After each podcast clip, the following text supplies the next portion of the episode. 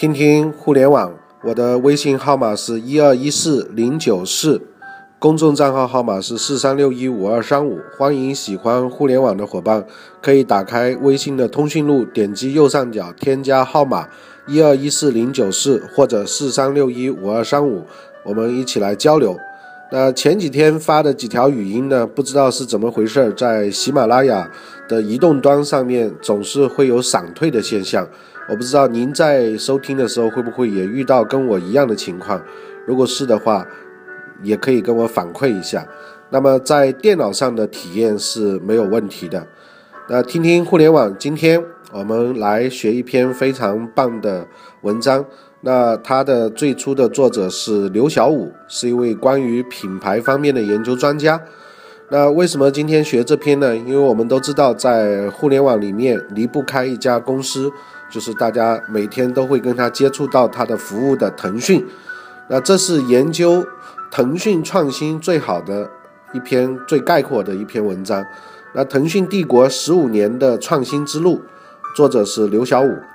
那任何科技行业的领导企业最大的竞争力必然是创新的能力，一旦失去这种能力，失败就将不可避免。腾讯也是这样。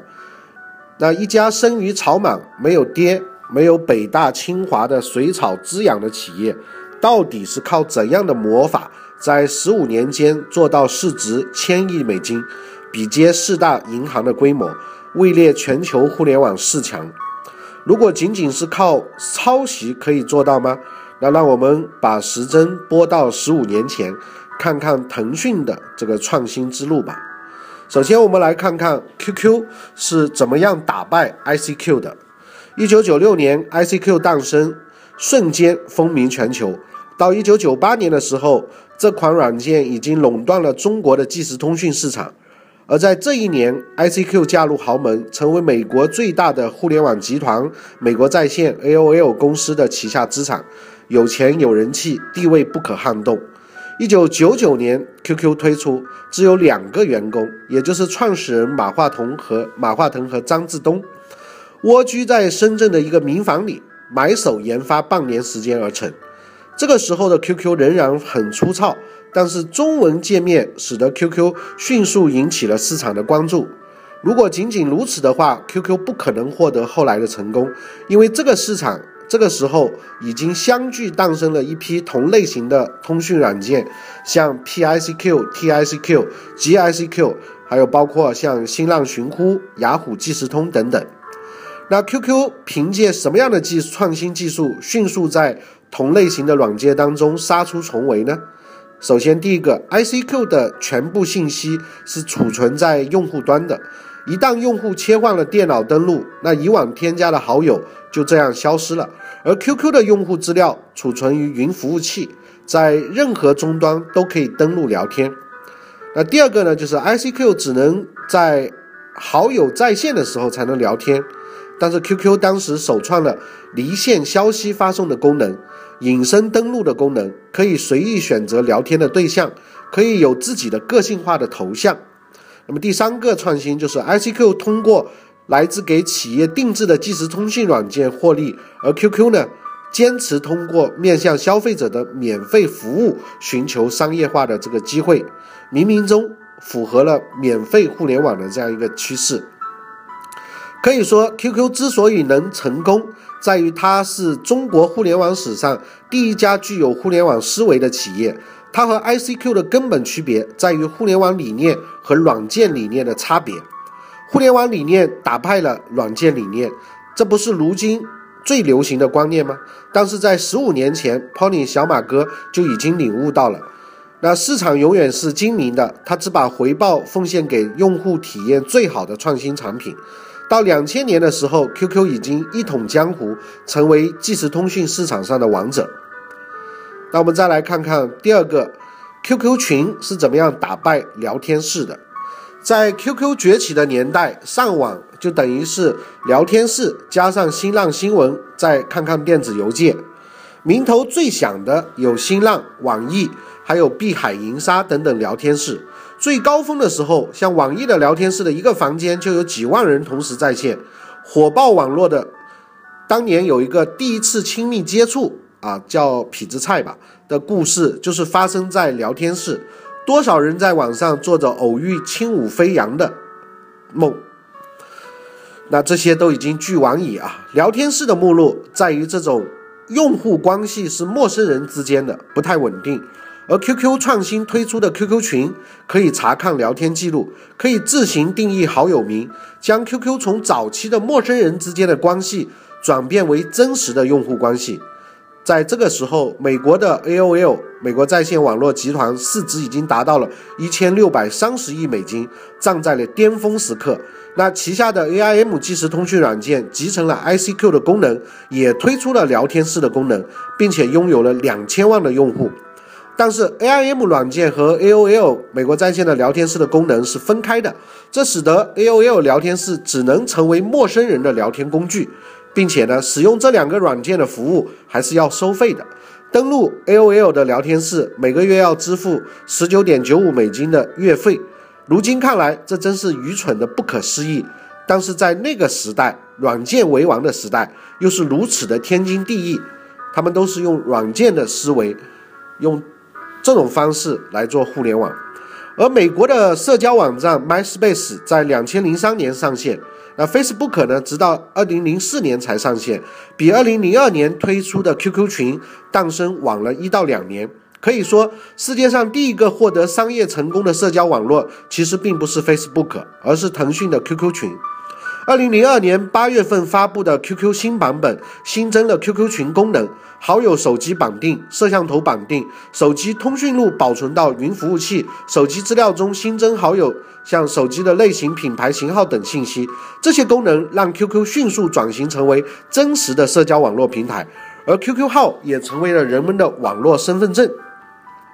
二零零三年以后，QQ 推出了 QQ 秀形象、群相册、QQ 空间等功能，不断深化，满足了用户的潜在社交的需求，使得其人气一直保持着非常的旺盛。那接下来我们再来看看 QQTM 是如何打败 MSN 的。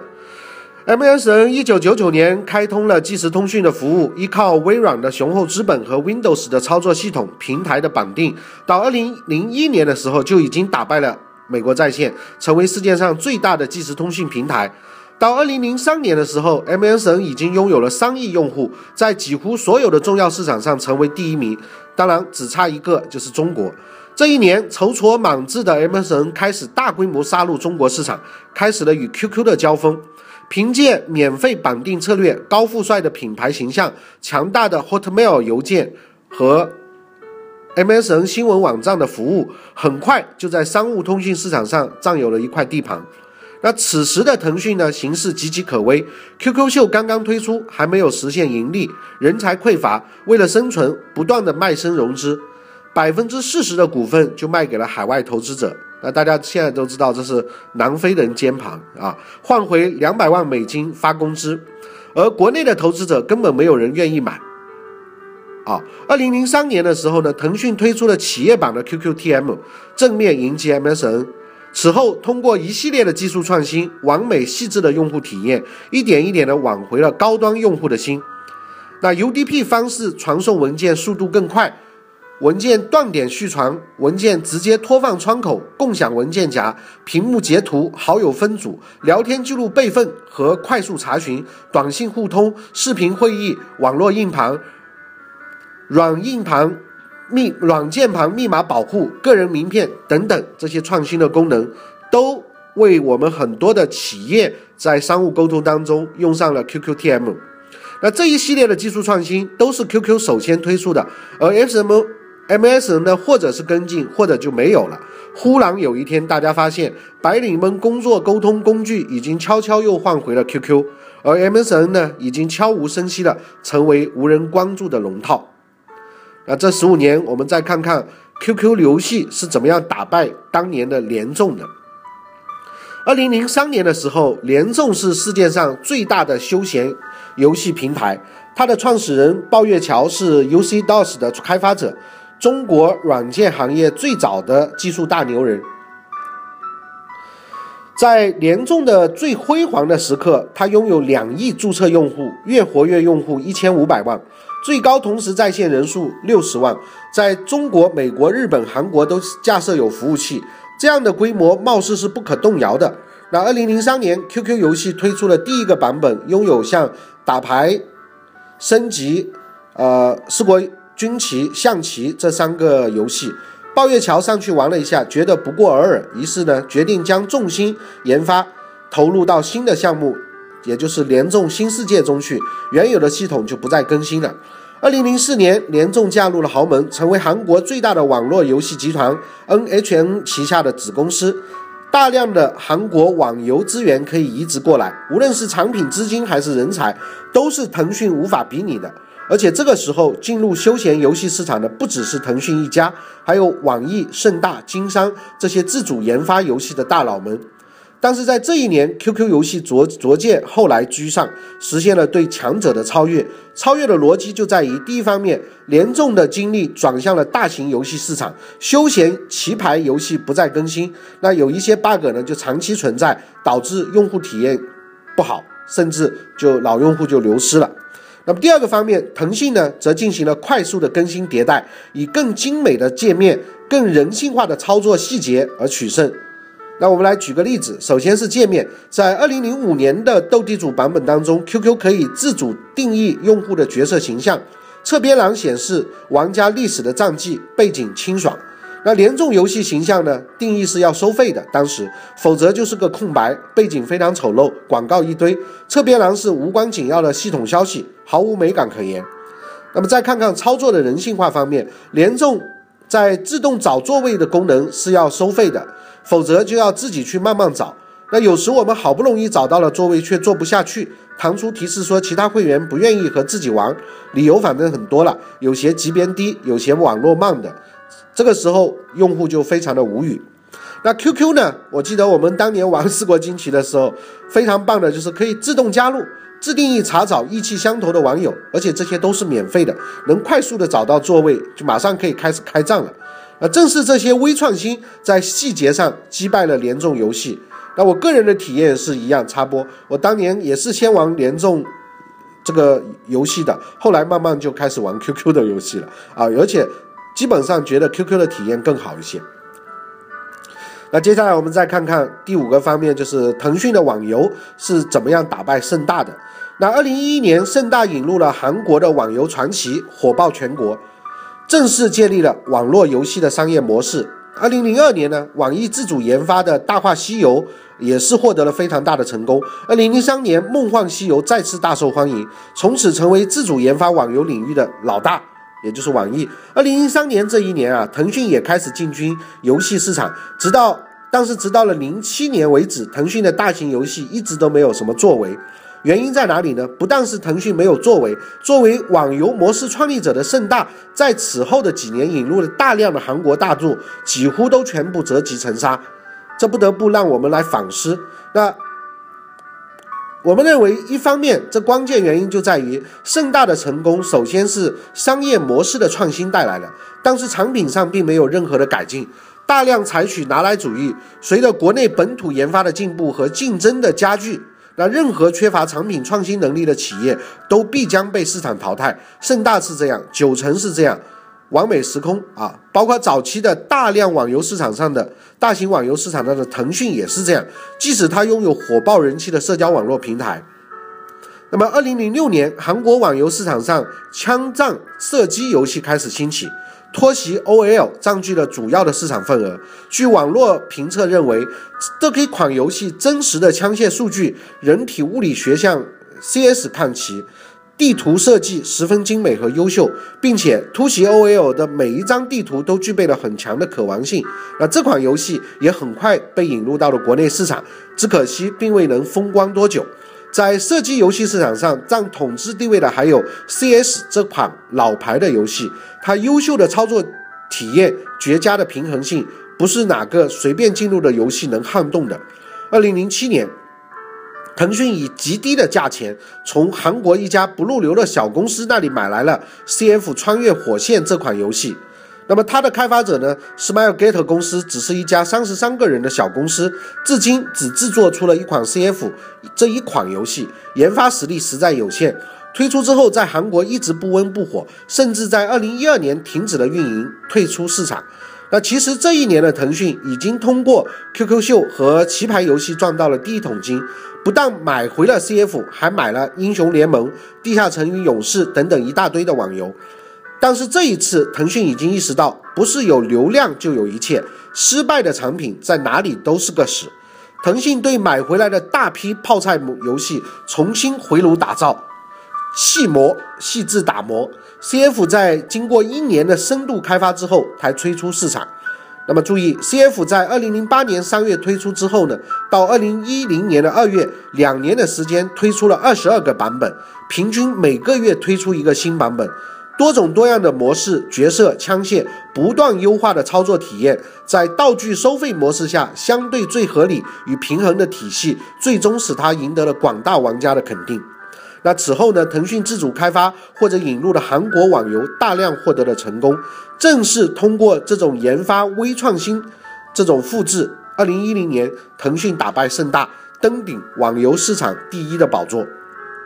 从此，中国网游市场发生了巨大的格局变化。那些只会引入国外大大作、没有创新能力的企业纷纷衰落。QQ 炫舞取代了劲舞团，那 QQ 飞车打败了跑跑卡丁车，巨人的这个进击。只要有腾讯所到的地方，几乎就是对手唱发抖的时刻啊。另一个方面。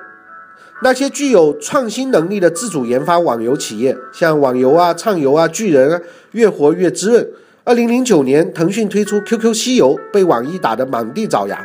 这充分说明了一个事实：腾讯网游的成功是产品创新的成功，而那些相对平庸的作品，即使同样具有 QQ 这个平台的导流，照样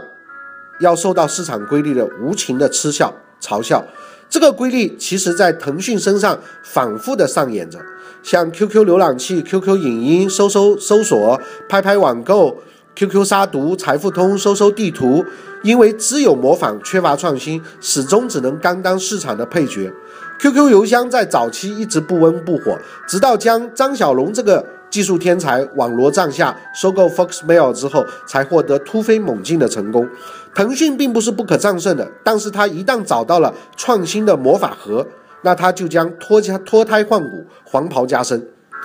那接下来第六方面，我们看看这十五年微信的创新和未来。二零一零年，移动互联网呼啸而来，腾讯在所有互联网巨头中第一个转身。大象的转身是如此的轻盈而迅速，从二零一一年一月推出到年底。微信在一年的时间里更新了十一个版本，平均每个月迭代一个版本。一点零的版本仅仅只有聊天的功能，一点一的版本增加了对手对于手机通讯录的读取，一点二的版本开通打通了腾讯微博，一点三的版本加入了多多人绘画，二点零版本加入了语音对讲功能。直到这个时候，腾讯才完成了对竞争对手的模仿和赶超，开始了创新之路。